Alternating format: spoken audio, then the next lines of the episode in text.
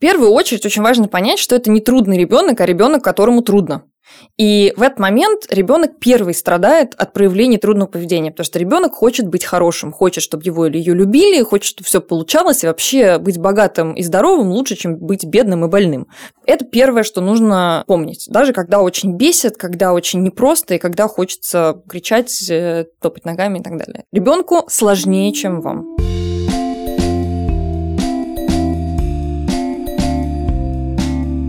Всем привет! С вами снова самый честный подкаст о материнстве «Ты же мать», и с вами мы его ведущие. Меня зовут Настя Хартулари, у меня есть дочка Варя, ей 2 года и 7 месяцев. Меня зовут Саша Давлатова, у меня есть сын Миша, ему 19 лет, сын Костя, ему 6 лет, и дочка Маша, ей 14 лет. Меня зовут Настя Красильникова, у меня есть сын Федор, ему 3 года и много месяцев мы сегодня будем говорить о том, а, с какими трудностями сталкиваются дети в школе и с какими трудностями сталкиваются подростки в жизни. Это звучит как две масштабные темы, но хочется надеяться, что мы сможем а, затронуть и ту, и другую. И поможет нам в этом наш сегодняшняя гостья Лиля Брайниц, педагог, социальный психолог и директор фонда «Шалаш». Привет! Привет! Очень рада с вами быть сегодня. Ура! Расскажи, пожалуйста, сначала, чтобы мы все э, прониклись твоей экспертизой, чем занимается фонд «Шалаш», если можешь коротко, как он появился и, и в чем основной смысл вашей деятельности. Фонд э, появился больше четырех лет назад, сначала как проект внутри просветительского проекта «Арзамас», и мы начинали с того, что мы работали с детьми из приемных семей, дети из приемных семей, их в России больше полумиллиона. Это почти в 10 раз больше, чем детей в детских домах. Это дети, у которых есть, с одной стороны, травма сиротства, то есть травматический опыт изъятия семьи, потом пребывания в детском доме, и потом у них появляются родители приемные, самые разные люди, которые берут их в свою семью в разном возрасте. И часто ребенок, попадающий в семью, чудесным образом не избавляется от последствий пребывания в системе, от травматического опыта, с которым он или она столкнулись. И родители при всей своей любви, при всей огромности работы, которую они делают, к сожалению, часто не могут справиться, например, со школьными трудностями, потому что сиротская система, у нее есть такие последствия, они сказываются на когнитивных и социальных способностях ребенка. Это не про какую-то биологическую неспособность, да, про какие-то гены страшные, неправильные, а это про часто педагогическую запущенность и часто про то, что среда, в которой ребенок рос и э, воспитывался, была бедной, не было взрослого, близкого рядом, который бы ребенка поддерживал в его исследовательском интересе. Я вот верю, что интерес это мышца, и это некоторый навык, который у ребенка развивается. И вы, наверное, как матери знаете, что ребенку очень важна поддержка в тот момент, когда он или она начинает изучать мир, эм, что-то пробовать, где-то вы там поддерживаете ребенка, где-то, наоборот, говорите стоп. Так бывает, к сожалению, не у всех, и дети, у которых такого не было, приходя в школу, часто сталкиваются с тем, что от них ждут каких-то самоочевидных, казалось бы, вещей, таких как сидеть спокойно на стуле, следовать правилам, э, выражать эмоции разными способами, а не только из э, реакции «бей, беги, замри». И учителя не всегда знают, как с этим обходиться. Много стереотипов, связанных с тем, что ребенок из там, сиротской системы это какой-то плохой ребенок, э, ребенок испорченный генами да, или чем-то еще. И Дети становятся иногда жертвами травли, они становятся неуспешными. В общем, фонд с самого начала занимался тем, что помогал детям преодолевать эти трудности учебные, обучая их разным навыкам критическому мышлению, творческому мышлению, коммуникации, работе в команде, то есть вот тем метапредметным способностям, которые от ребенка ждут в школе, но пока, к сожалению, им не учат. Таким, как следовать правилам, обращать внимание, понимать прочитанное, выражать эмоции и так далее. Этим мы занимались 4 года практически, пока в какой-то момент совет, такой высший орган власти в фонде, не принял решение, что вообще-то мы многому очень научились, мы научились работать с проявлениями трудного поведения, мы научились развивать развивать навыки, мы научились измерять развитие этих самых навыков. И кажется, стало понятно, что мы можем помогать не только детям из приемных семей, а можем помогать самым разным детям, которые сталкиваются с этими трудностями. Вот сейчас мы посчитали и поняли, что в России сегодня порядка 9 миллионов детей из 33, которые находятся в зоне риска проявить трудное поведение, столкнуться с крайними последствиями проявления вот этого самого трудного поведения, а именно оказаться на учете в комиссии по делам несовершеннолетних, попасть в ОВД. Лиля, можно уточнить, да, да, о конечно. каком именно трудном поведении речь идет и о каком возрасте детей идет речь? Фонд работает с детьми от 7 до 18 лет. И в этом смысле, конечно, когда мы говорим про проявление трудного поведения, про агрессию физическую или вербальную по отношению к сверстникам, взрослым, младшим, к животным, мы говорим про порчу вещей, про воровство, про вандализм. Мы говорим про потребление психоактивных веществ. Э, мы говорим про трудности в учебе. В какой момент понять, что что-то не то? Да, что это не просто ребенок проявляет себя, а когда это уже, э, не хочется использовать слово патологическая э, ситуация, когда надо обратить значит, внимание говорят о том, что вот в возрасте 5-8 лет впервые начинает проявляться такое серьезное трудное поведение, когда ребенок не просто не слушается, а, как было написано в одном американском учебнике, очень-очень сильно не слушается. Ну, никогда не слушается, вообще не следует правилам никаким, не может выстраивать взаимоотношения ни со взрослыми, ни с другими детьми, ворует, портит вещи. Мне вот хочется все-таки чуть-чуть более подробно во-первых, узнать про то, как вы посчитали количество детей, которые находятся в зоне риска, а во-вторых, все-таки, что такое очень-очень не слушается. Давайте как-то назовем вещи своими именами. Бросается с ножом на родителей, не хочет надевать э, те джинсы, которые ему мама утром предложила. В чем именно как бы, это трудное поведение проявляется? Конечно, когда мы говорим про трудное поведение, а, мы не говорим про «не хочу надевать джинсы» или, значит, «не хочу есть то, что вы мне приготовили». Это вполне себе обычное проявление человека, его или ее желаний или нежеланий. С этим, кажется, да, трудно спорить.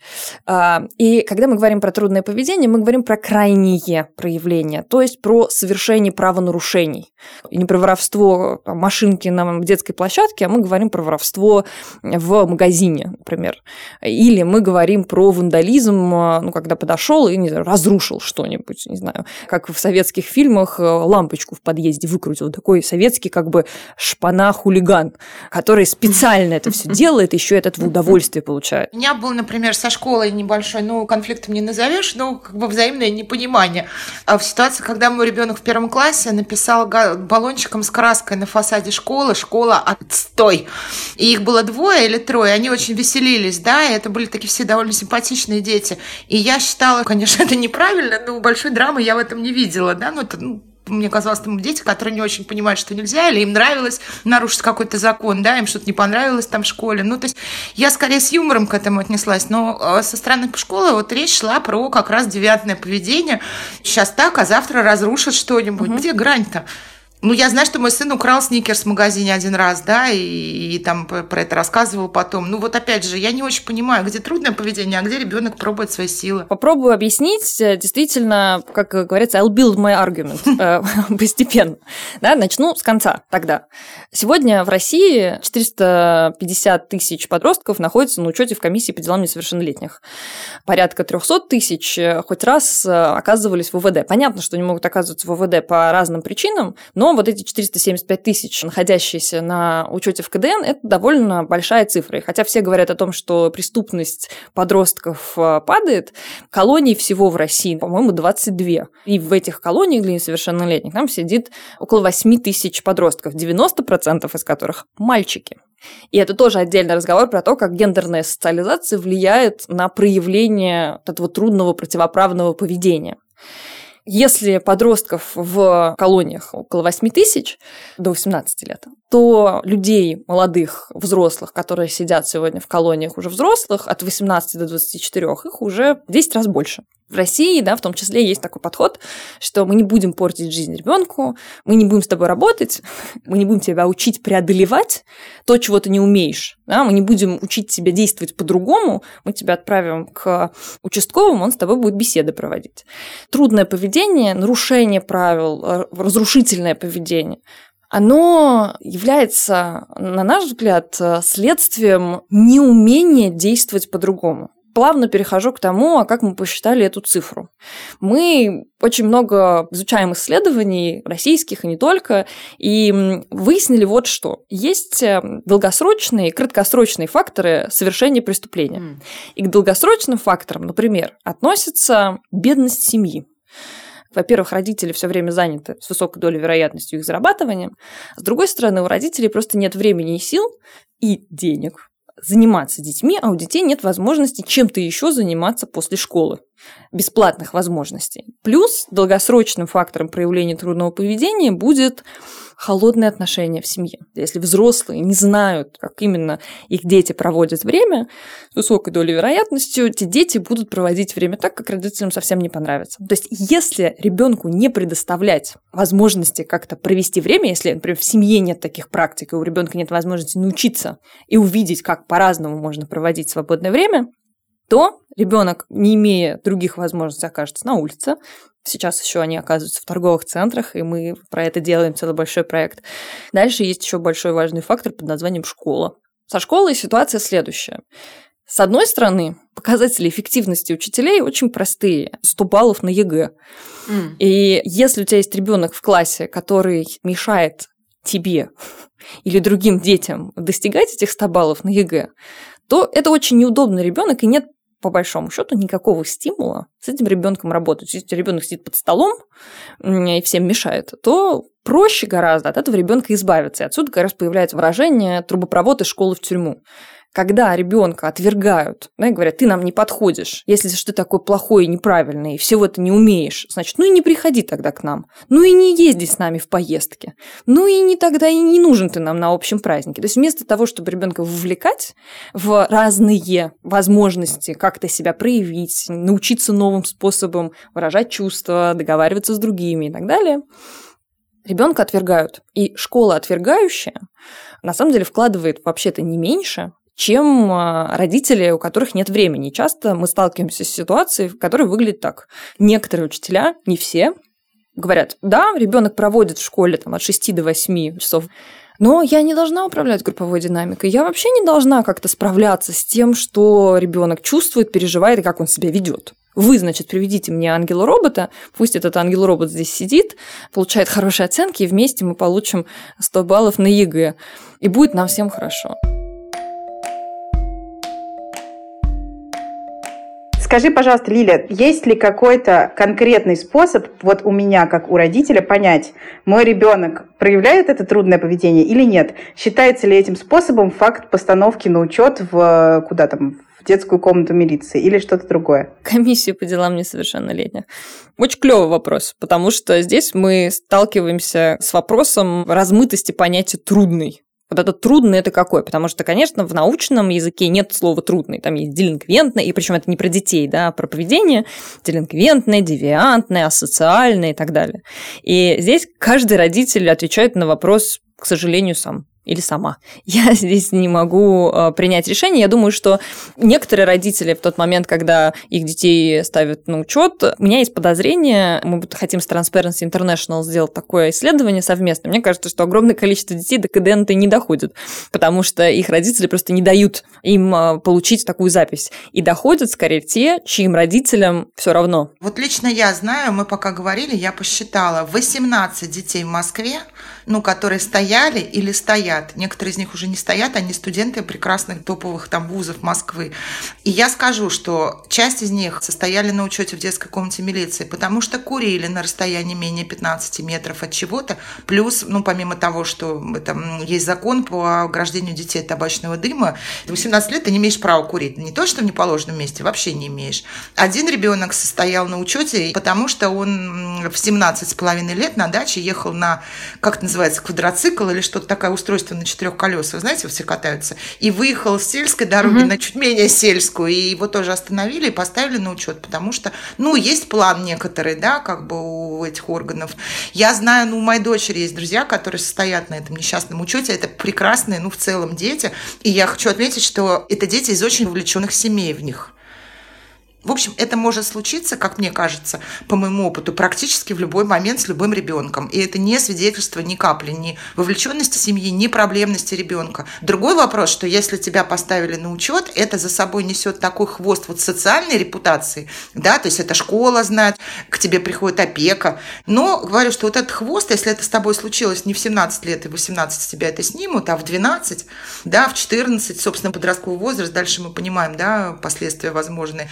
Это тянется, это тянется в школе, это тянется репутационные, да, какие-то вещи -то там. Это, опять же, вот эта мощная сила, как родители одноклассников, которые, ну, не рекомендуют своим детям общаться с этим ребенком. И я точно так же себя веду, ну, не всегда, но я тоже все время держу это в голове, да, там есть у моих детей какие-то...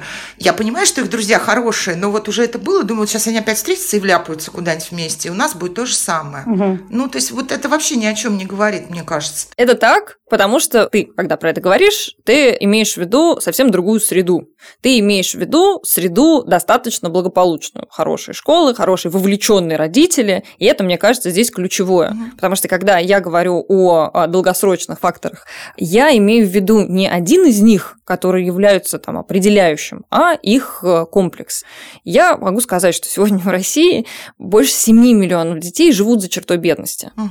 Есть 7 миллионов домохозяйств, в которых есть дети, которые проживают за чертой бедности. И это означает, что их родителям непросто. Угу. Их родителям они могут быть прекрасные, благополучные, благополучные в смысле, у них могут быть нежные, теплые отношения. Но здесь опять возникает опека. Есть прекрасный фонд «Дети наши», который работает с двумя детскими домами в Смоленской области. И они, например, у них есть целая программа, которая посвящена возврату детей в кровные семьи, которые были изъяты, потому что в семье не было печки. Угу. Или потому что в семье, например, сгорел дом да, и у мамы не было возможности этот дом, там, не знаю, достроить. Лиль, вот смотри, короткий список факторов риска. Мы поняли, значит, жизнь за чертой бедности, насилие в школе, фактор риска и вообще насилие в жизни. Какие еще вот такие вот конкретные признаки, которые могут послужить э, спусковым крючком для, будем называть его трудным поведением? Насилие в школе, насилие дома, да, если родители наказывают, э, бьют э, и как-то агрессивно взаимодействуют. Дальше школа отвержения, школьная неуспешность. Если ребенок последовательно там, в двойках, этот ребенок чувствует себя, да, это низкая самооценка, ребенок себе не уверен, ребенок не вовлекается в какие-то активности, ему или ей их не предлагают, это гендерная социализация. Угу. От мальчиков ждут, что они будут агрессивными, рискованными. Мальчикам вообще разрешают больше проявлять агрессию, а, чем девочкам. Девочкам больше разрешают проявлять грусть. И мальчики, понятное дело, проявляют агрессию во всей красе. Я уже сказала, что 90% всех на учете в КДН – это юноши. И в колониях тоже. Там из 22 колоний для несовершеннолетних 20 для мальчиков и 2 для девочек. Дальше есть еще сверстники. И речь идет про район, в котором живет ребенок. Ну, то есть с кем ты гуляешь, с кем ты дружишь, где ты находишься. Mm. Да? Если это район неблагополучный, то с высокой долей вероятностью друзья, с которыми ты проводишь время на детской площадке, в торговом центре или где-то еще, твоя компания, это э, люди, которые проводят время за, не знаю, тем, чтобы обидеть кого-нибудь, что-нибудь украсть, э, сделать закладку. Опять же, повторю, это не значит, что дети из благополучных семей не могут оказаться в такой ситуации. Надо сказать, что есть еще личностные черты, которые влияют. Да? Есть э, люди, которые более склонны к рискованному поведению, есть люди более опасливые, более склонны к рискованному поведению, с высокой долей вероятности больше будут проявлять вот эти крайние проявления трудного поведения. Да? То есть уже на грани с совершением преступления. Хотела еще, знаете, что сказать? Что помимо долгосрочных факторов есть еще краткосрочные. И среди краткосрочных факторов это скука и алкогольное опьянение. Если мне скучно и нечего делать, а я еще и немножко выпила, а я еще и, значит, вот в этом своем районе со своими дружбанами, которые, значит, проводят время не за конструктивными практиками, не снимая тиктоки, чтобы выложить их, потому что, чтобы выложить ТикТок и чтобы его снять, это надо еще в себя очень верить и как-то хотеть что-то создать.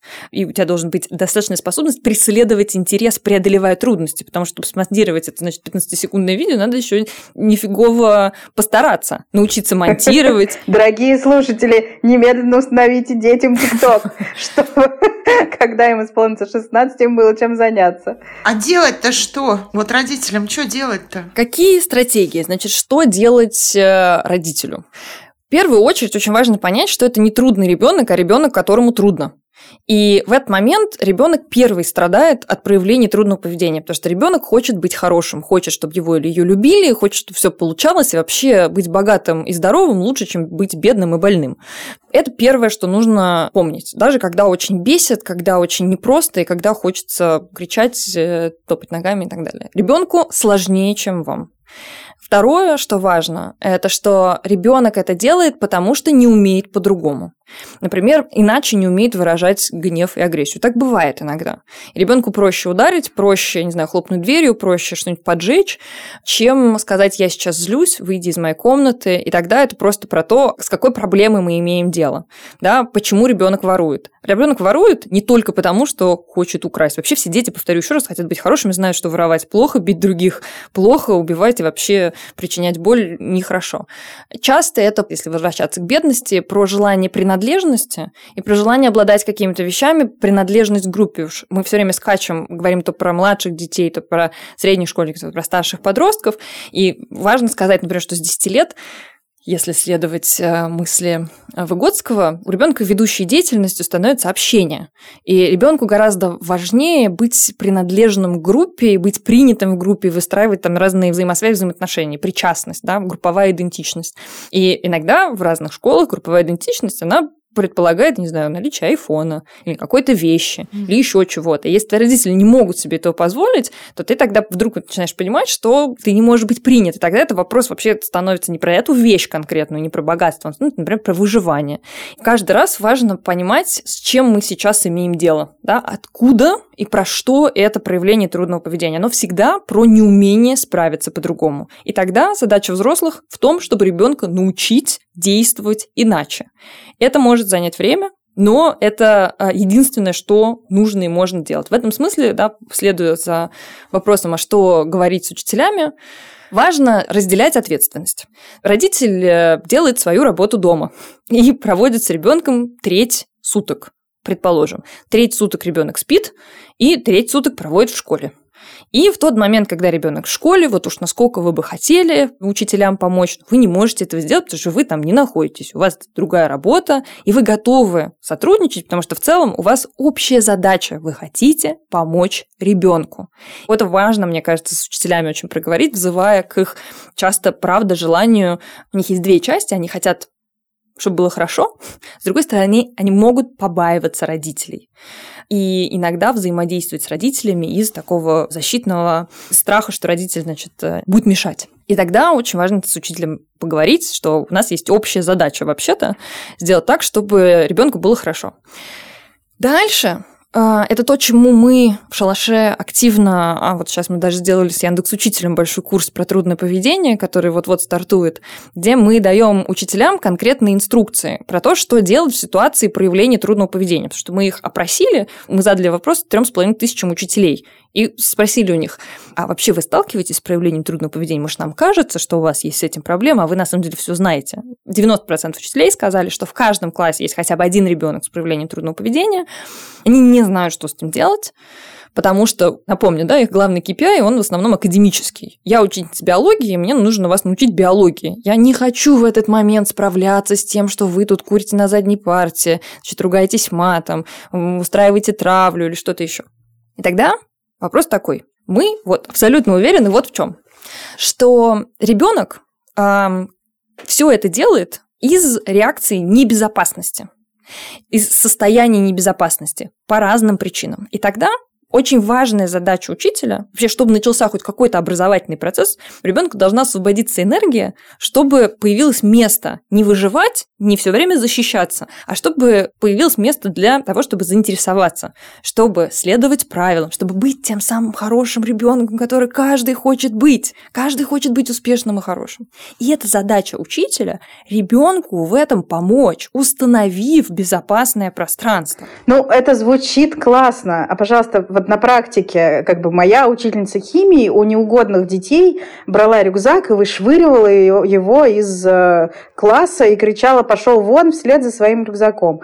Тогда мне хотелось просто стрелять в нее из деревянного солдатика. А сейчас я понимаю, что стресс был большой, и у нее не было других механизмов с этим справиться. Но вот у учительницы 35 человек в классе, один из них мастурбирует на задней партии. Каким именно образом ей нужно с этим справляться? Это два разных вопроса. Первый вопрос, мне как родителю что делать? Как мне поговорить с учительницей? И второй вопрос, да. что ей делать, если у нее ребенок на задней партии проявляет сексуализированное поведение? Пойдем про то, что делать учительница? Как я и говорила, разговор имеет э, структуру разговора, а не плана, поэтому давай пойдем. Хорошо. Что делать учительница в том случае, если у нее на задней партии мастурбирует ребенок? И это супер э, страшно и небезопасно для всех. В идеальном мире конкретно к этой ситуации в тот самый момент лучше не привлекать всеобщего внимания. Предположим, я одна заметила, что ребенок э, мастурбирует. Это идеальная ситуация, потому что я могу тихонько подойти к этому ребенку и сказать, пожалуйста, надень штаны. И после урока поговорить про то, что класс – это такое место, где так делать нельзя. Что в целом в мастурбации нет ничего плохого, но это нужно делать в тех местах, где тебя никто не видит. И конкретно в этом классе так делать нельзя. Но это идеальный мир. Чаще ребенок это делает так, чтобы еще все остальные это увидели. В этой ситуации очень важно это не игнорировать. Потому что в этот момент это небезопасно для всех участников. И тогда нужно по возможности сказать, это очень бывает сложно и страшно на самом деле, угу. когда с тобой это происходит, потому что первое, что хочется, отругать, закрыть глаза, убежать, сказать, боже, он ужасный, страшный, неприятный человек. Первое, что важно сказать, пожалуйста, надень штаны. Класс не место, где это можно делать. Да, остановить процесс и поговорить с детьми про то, что так бывает. У нас есть разные желания, но эти желания взрослые или взрослые люди удовлетворяют не при виде других, потому что других это может задеть, причинить э, боль, быть неприятным. Поэтому в этом классе так делать нельзя. И школа – это место, где так делать нельзя. Дальше этого может быть в какой-то момент достаточно может быть, с высокой долей вероятности, да, детям будет тоже небезопасно, они будут смеяться, им будет страшно, они будут прятать глаза, но самое важное – показать им, что здесь есть взрослый, который этого не боится, не напугать их, что это что-то страшное, и, очень важно, еще сделать так, чтобы это не стало потом предметом травли. Угу. Что этот ребенок, значит, э, делает что-то такое страшное, и он, значит, неправильный. В идеальном мире все это происходит внутри этого урока. Если время урока подходит к концу, то я бы не отпускала класс, пока мы про это не поговорим. Угу. Потому что выпустить их с тем, что с ними только что случилось, нельзя. Потому что это может быть для всех участников травматическим опытом. Совсем скоро мы продолжим, после короткой рекламной паузы. Оставайтесь с нами. Всем привет! Меня зовут Екатерина Захарова, я ветеринарный врач и эксперт компании Hills.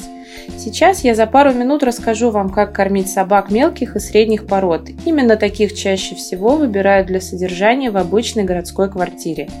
Конечно, собаки мелких пород во многом отличаются от своих более крупных собратьев, и это необходимо учитывать при выборе рациона для них. Да, такие собаки небольшого размера, но им может потребоваться больше калорий в расчете на 1 кг массы тела. Поэтому корм для миниатюрных собак должен содержать белки, жиры и углеводы в подходящем соотношении, чтобы поддерживать энергию питомца. Второе, что стоит учитывать, мелкие породы собак нуждаются в маленьких кусочках корма. И третье, что справедливо для всех пород, собаки, вопреки распространенному мнению, не являются строго плотоядными животными. Кормить собаку одним только мясом неправильно. При этом, даже если вы все это твердо усвоили, самостоятельно рассчитать и составить сбалансированный натуральный рацион для собаки без специальных знаний сложно. Поэтому сухие или консервированные корма – удачное решение. Речь, конечно, про сбалансированные рационы, которые создаются с участием ветеринарных экспертов и диетологов. А подобрать рацион, который подойдет именно вашей собаке, поможет ветеринарный врач. В линейке Hills Science Plan есть специально разработанные корма для собак мелких пород, причем для разных возрастов. И для щенков, и для взрослых собак, и для пожилых питомцев, и с разными вкусами, с курицей или с ягненком и рисом. Еще есть корма для миниатюрных собак с особыми потребностями. Sensitive Stomach and Skin для питомцев с чувствительной кожей и пищеварением, а также Light для собак, склонных к набору лишнего веса. Узнать больше об этих и других кормах Hills можно на сайте hillspet.ru. И напоминаем, рацион для собаки стоит сначала обсудить вместе с ветеринаром. Лиль, ну это правда какой-то идеальный мир. Насколько я вот вижу картину и знаю, и мы все понимаем, в реальных школьных учителей в нашей стране, да, реальных детей, ну, у большинства учителей никакого нет ни умения, ни навыков, да, ни ресурса про это вот так говорить, да, то есть класс начинает ржать, учитель растерян, ну, то есть он либо орет, либо да. уходит, да, и, ну, что, вызываем родителей, идем к директору. И вот как родителю мне интересно, насколько учителя готовы идти на сотрудничество в этом отношении с вашим фондом, насколько они готовы учиться что-то делать, и насколько этого действительно стоит от них ждать на самом деле. Мы начинающий фонд, у нас есть десятилетняя стратегия, и мы поняли очень простую вещь, что в России миллион учителей. Да? При этих 9 миллионах детей в зоне риска и по примерно 15 миллионах их родителей. Вас много, а я одна. Абсолютно. Вас много, я одна. Я вам хочу сказать, что учителя достаточно заинтересованы. Понятно, что у них есть фантазии. Им кажется, что есть какая-то такая волшебная таблетка, которую можно дать, и все превратятся в этих самых ангелов-роботов и счастливым строем отправятся к стобалльному ЕГЭ. Такой таблетки нет, но запрос у них есть. Каждый раз, когда мы заявляем тему какую-нибудь, вот будет у нас круглый стол в Яндексе, тема заявлена проявление трудного поведения. Уже полторы тысячи регистраций от учителей. Потому что у них есть очень серьезный запрос, потому что у них есть конкретный ребенок в классе, который прямо сейчас им мешает. И им часто очень нужны SOS-инструкции. Делай раз, делай два, делай три. У них таких инструкций пока нет. И мы им эти инструкции будем давать. Дальше, что касается взаимоотношений с родителями. Мы вот только что буквально неделю назад провели большой шестичасовой семинар для учителей Благовещенского района за Читой.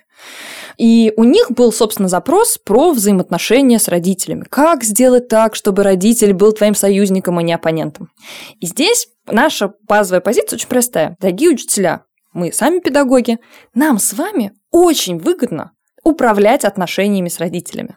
И есть, э, например, прекрасный инструмент, мы им пользуемся в фонде, и вообще наш принцип такой, мы сами что-то попробовали, сами это делаем, и теперь вам предлагаем, превратив это в понятную инструкцию. Мы вам предлагаем давать родителям обратную связь, угу. позитивную обратную связь, потому что позитивное подкрепление, дорогие друзья, работает лучше, чем негативное. Если родители будут вас бояться, они ничего не будут делать, потому что из рептильного мозга реакции «бей, беги, замри» никакой кооперации там нет. Поэтому, дорогие учителя, нам же с вами выгодно чтобы и дети себя хорошо вели, и родители себя хорошо вели, и союзниками нашими были. А как это сделать? А отношения, дорогие учителя, они выстраиваются. Безопасное пространство, оно формируется. И оно формируется, знаете как? Из наших действий. Потому что нельзя сказать, дорогие друзья, здесь безопасно. Вам никто не поверит. Ну, потому что у них есть разный опыт жизненный. Mm. Поэтому только мы с вами-то и можем здесь, сейчас их всех спасти. Это же так и есть. Когда ты приходишь на родительское собрание, ну, очень много зависит от того, как поведет разговор учитель, правильно же? Создаст ли он вот эту обстановку, где ты не будешь дергаться при упоминании имени своего ребенка, а будешь думать, сейчас что-нибудь скажут, точно что-нибудь скажут, и стыдно будет перед всем классом, а будешь знать, что там учитель найдет что-то классное, что про него можно сказать. Это же совсем другая атмосфера. Во мне сейчас вообще всколыхнулись память о всех родительских собраниях, на которых я была. Это прям, опять же, какая-то идеальная картина мира. Она не идеальная, все страдают. Вы сами про это говорите. Всем плохо. Учителям плохо, родителям плохо. Да хватит уже быть всем плохо, ребята. Давайте делать так, чтобы нам было хорошо. Но при этом мы сейчас говорим о некой функции учителя, школы, да, системы как такой воспитательный, ну, еще какой-то, еще угу. какой-то психологически вовлеченный. При этом школа, как мы знаем сейчас, это у нас учреждение, которое оказывает оказывает образовательные услуги. Это все прописано очень четко, да, не психологически, не адаптационные. То есть, вот, в принципе, учитель говорит, и это так и есть. И это очень задевает учителей, но тем не менее, да, вот образовательная услуга оказана в полном объеме или не в полном. Все. То есть, дан материал, усвоен он, да, или не усвоен. Я с удовольствием отвечаю на это, Саш. Вам, чтобы качественно, в полной мере оказать свою эту самую образовательную услугу, вам нужно, чтобы у вас ребенок сидел за столом, а не под столом. Чтобы ребенок сидел за столом, нужно сделать раз, два, три. Нужно, чтобы в классе были правила, потому что нет ничего самоочевидного. Вы думаете, что ребенок вам пришел, он уже знает, как себя в школе вести. Нет, не знает. Расскажите, как в вашем классе нужно себя вести. А дальше, после того, как вы это скажете, скажите только обязательно, что в вашем классе можно и что в вашем классе нельзя. Потому что если вы скажете только, что в вашем классе нельзя, как же ребенок узнает, что можно? Вам кажется, что это самоочевидно, но это не так. Второе, что вы сделаете, сделайте, пожалуйста, систему санкций. Ну, потому что у любых правил должны быть последствия. К вам придут дети, которые вам не верят, и не верят, что правилам надо следовать. Поэтому вы им расскажите, что будет, если они правилам будут следовать, потому что нельзя же только наказывать, это нечестно. Пусть они копят на что-нибудь, на какой-нибудь сюрприз. Вам ничего не стоит им после урока сказку прочитать, если мы говорим про младших школьников. Или фильм с ними какой-нибудь обсудить, если мы говорим про старших школьников. Поговорить с ними о чем-нибудь. Ну, да, это стоит вам, не знаю, 20 минут, ну, полчаса времени раз в неделю. Но сделайте что-то, что для них будет ценно. Посмотрите на них. Потому что если вы сделаете эти шаги, то вы увидите обратную связь. Вы увидите, что у вас в классе есть люди, которые хотят вместе с вами работать. Интерес – это мышца, которую нужно развивать. Нет ничего самоочевидного. И третье – хвалите. Хвалите за дело. Замечайте, когда у них получается, потому что мотивация на избегание неудачи, в отличие от мотивации на достижение успеха, она, знаете, как преодолевается? За счет того, что вы показываете связь между усилием и результатом. Вы говорите, смотри, ты вчера сделал 150 ошибок, а сегодня 148. Да, это все еще два, но я вижу твой прогресс. Есть же еще вот этот вечный страх, я перехвалю. А если возгордиться? А если, не дай бог, значит, расслабиться? Не приучайте к рукам. Абсолютно. Не приучайте к рукам. Мне кажется, что тут даже не про страх идет речь, а что учителя нет, ну, просто сейчас тоже ни ресурса, как бы, да, морального никакого вот на это все. Когда мы общаемся, допустим, с учителями отдельно, они все вполне, ну, вот как бы, да, это одна история. Когда это урок, и это класс 35 человек, это совсем другая история. Саш, ну это же звучит как некоторая инвестиция в твои будущие отношения с твоим классом. Да, тебе нужно потратить большое количество ресурса, когда ты выстраиваешь эти отношения. Возможно, потом это к тебе возвращается тем, что... Да я не спорю. Я тоже не спорю, я просто предполагаю. По логике вещей так должно происходить, что когда ты выстроишь условно эти отношения, в котором большинство или все будут чувствовать себя в безопасности, и тебе самому будет гораздо легче даваться этот учебный процесс как учителю. По идее, это так должно работать. Получается, что мы так сдвинули градус на учителей. Ну, как обычно бывает, когда собираются родители, да, где... и это понятная история, мы тут все матери. Вот на что учителя, ну, не жалуются, но вот шалаш же работает, наверное, ну, не только с учителями, но и с семьями, правильно? Я не знаю, как деликатно это более грамотно спросить. На что жалуются учителя в отношении родителей? Учителя говорят вот про что. Что есть, например, очень авторитарные семьи, где применяется физическое насилие, где от мальчиков требуют, чтобы они там давали сдачи, чтобы они всячески проявляли себя агрессивно-активно, и накачанный такими чувствами ребенок приходит в школу. И в школе выдает все, что ему, значит, родители наговорили. Родители вызывают в школу, родители говорят, ну, я тебе дома покажу внутри семейная система так устроена, что у ребенка просто нет другого опыта и нет другой возможности себя как-то проявлять. Есть родители, которые, наоборот, просто никак не вовлекаются, не проявляются, не включаются в работу. И учителя не могут ничего с этим сделать.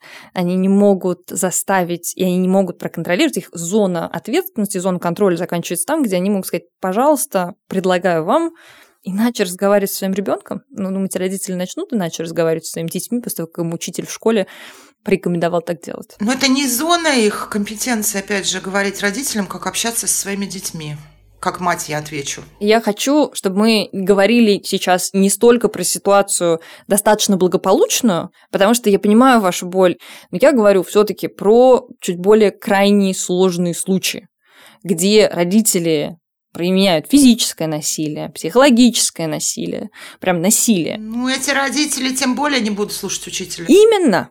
Понимаете, в этот момент у учителя есть точка, в которой он говорит, а я что могу сделать? Я вообще-то, ну, я устала, и я не могу, и если у меня нет э, союзника, что бы я ни сделала, это может быть еще не самый приятный ребенок, в смысле, он может проявлять себя очень разными способами. И с этим ребенком нужно очень долго работать важная мысль, которую я поняла в первый год работы в школе, что работая с детьми, ты всего лишь создаешь возможности. Ты предлагаешь. А выберут они это или нет, это уже на их стороне. И очень важно понимать вот эти свои зоны контроля и зоны могучести. И с родителями тем более. Приходят к тебе взрослые люди, если они до тебя еще дошли. Угу. Есть такие родители, говорят, да нам школа не нужна. Мы вообще другим будем заниматься. Поэтому здесь э, вопрос такой, кто выступит той стороной, которая попытается выстраивать договорные отношения. Ну, как говорит мой психотерапевт, договариваться можно только с той стороной, которая тоже хочет с тобой договариваться. Есть люди, которые договариваться с тобой не хотят.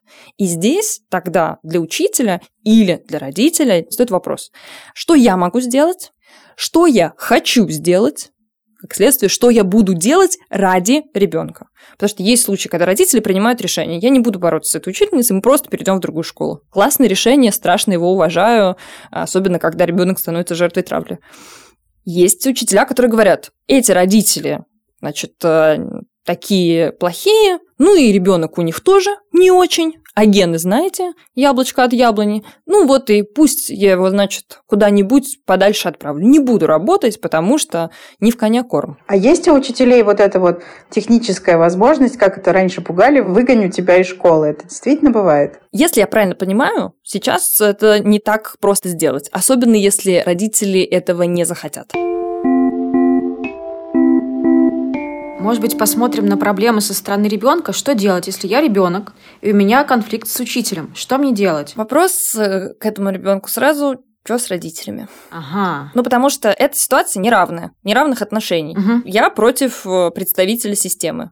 Лилипут перед великаном. Лилипуту нужно себя усилить другим великаном. Угу. И нужно прийти к какому-то взрослому. Если родители занимают сторону учителя, клево было бы ребенку найти себе взрослого, который мог бы ребенка поддержать и в этом конфликте каким-то образом разобрать.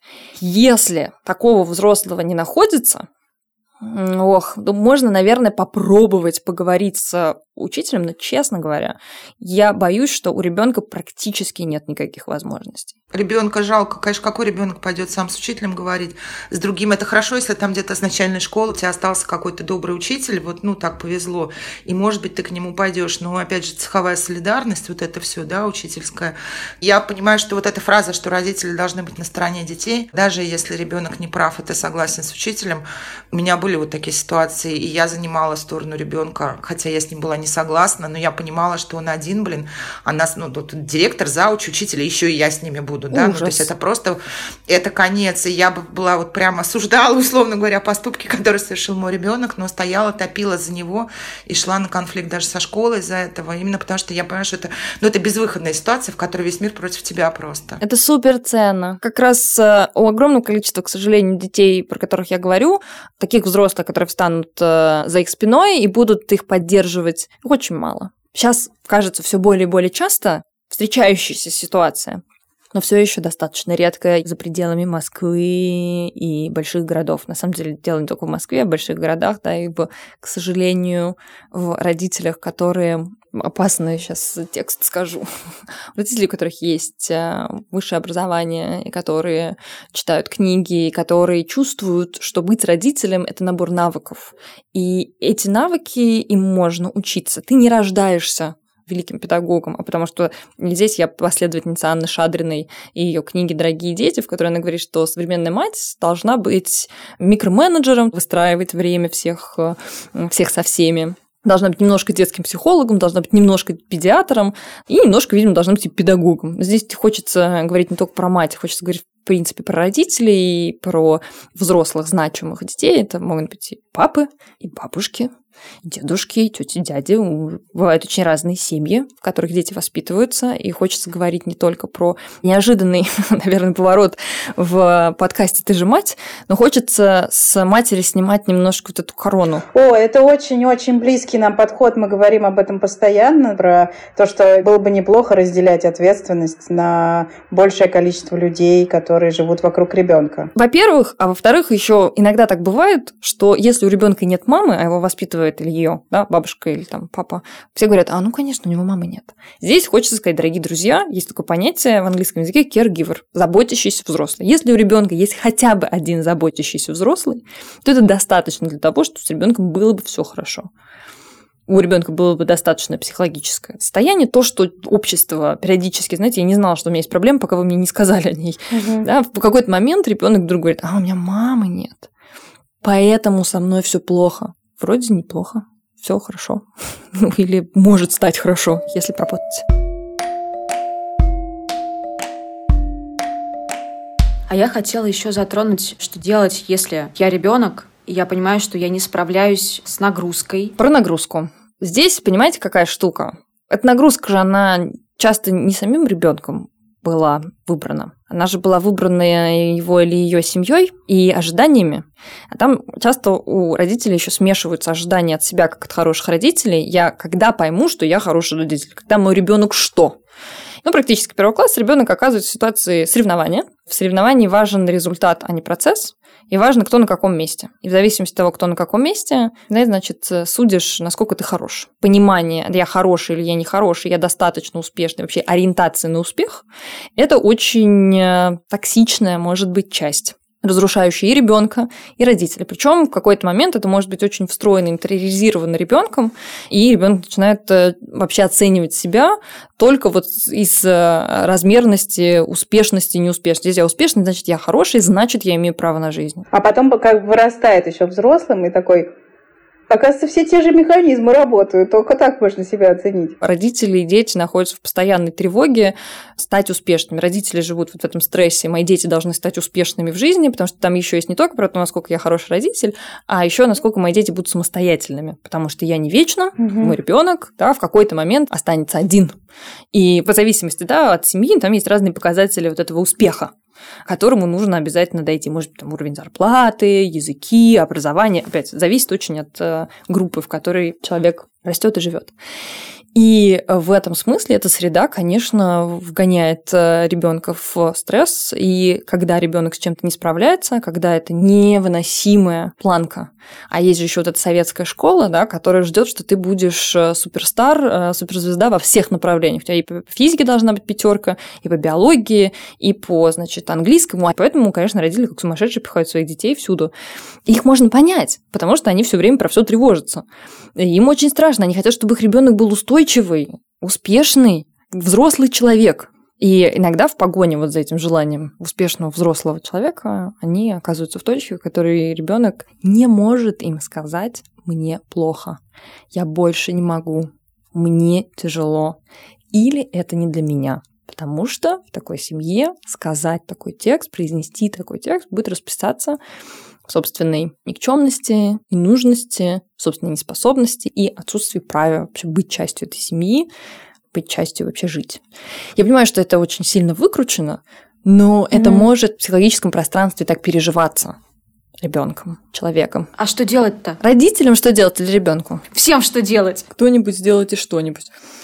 Что делать ребенку? Ну, вообще, для ребенка должна быть довольно нехилая, а, нехилый уровень а, осознанности, чтобы понять, что угу. мне не ок. Потому что то, что мне не ок, это ок. В том смысле, что нормально, что тебе сейчас плохо и неправильно, и некомфортно. В целом, дети, вообще-то, как самоорганизующиеся структуры, они периодически начинают не приходить, забывать, перестают есть. Это может начать проявляться косвенно. Не в, я не могу, если я не могу это сказать, то как я могу это показать? Как бессознательное может угу. сигнализировать, что мне сейчас вообще-то плохо и непросто. Угу. И на это уже могут обращать внимание взрослые да, но это опять, если эти взрослые достаточно осознанные, если эти взрослые позволяют себе ошибаться. Если эти взрослые, в том числе, периодически говорят, у меня не получилось. И это окей. Потому что теория социального научения говорит очень простую вещь. Ребенок учится не словам взрослых, а их действиям. Если вы говорите, ошибаться можно, но при этом делать так, что ошибаться mm-hmm. в вашей семье никогда ни при каких обстоятельствах нельзя, ребенок тоже никогда не будет ошибаться. Тогда очень важно начать показывать, что вы вообще тоже живые люди, и у вас не получается, и вам сложно, и вы чего-то не хотите, и бросаете это. Да, не доведя до конца. Да, вы не развалитесь от этого. И ребенку тоже окей, если он что-то не доделает, что-то прогуляет, и так далее. Вы лучше проведете время, обнимаясь вместе. Ох, какой приятный способ. Петрановская про это много говорит. Закончить наш разговор, обня- обняться всем и лечь и плакать, потому что на самом деле несколько выводов, которые я сделала из нашего разговора. А первый такой, что невозможно вообще как бы дать конкретные ответы на все вопросы, что все все время меняется, что невозможно быть как бы правым, невозможно знать, как правильно, что нужно все время адаптироваться под меняющиеся условия. И, блин, про то, что быть родителем – это искусство, которому нужно учиться всю жизнь, а главное, что ты для того, чтобы быть нормальным родителем, должен быть хорошо адаптированным к жизни взрослым человеком и самому себе разрешать очень много всего для того, чтобы быть классным примером своему ребенку. И невозможно никогда это сделать, это такая как бы цель, а это очень деструктивно, это очень тоже разрушительно, что у тебя есть цель, к которой ты никогда не придешь. И второй важный вывод, который я делаю из нашего разговора про то, что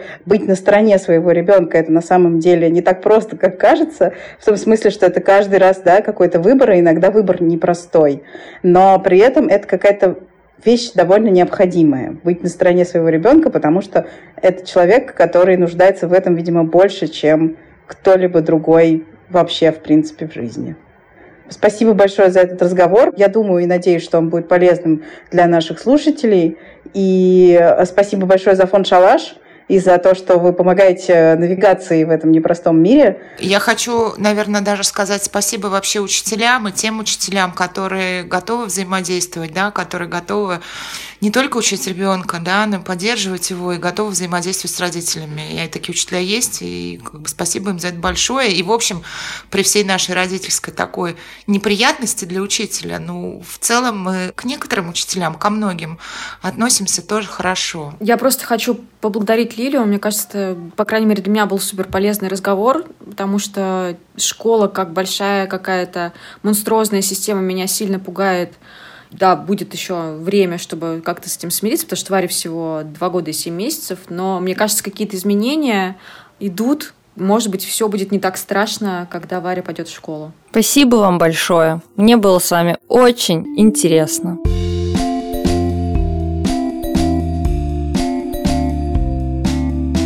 Это был подкаст «Ты же мать». Спасибо вам большое за то, что вы нас сегодня слушали. Пожалуйста, не забывайте ставить нам оценки и писать комментарии. Еще мы ждем ваших писем на подкаст собакамедуза.io. Ваши письма очень помогают нам для планирования наших следующих эпизодов. И, в частности, этот эпизод с Лилией родился из-за письма, которое пришло нам на почту. И слушайте другие подкасты «Медузы», например, подкаст «Творческие планы» про музыку, или подкаст «Чего бы посмотреть» про сериалы и всю киноиндустрию, которая нас так плотно окружает кольцом. Большое спасибо всем, до новых встреч. Обнимаем вас, пока-пока. Пока-пока. И большое спасибо моему сыну Костику, который последние 40 минут молча сидел под столом у меня под ногами.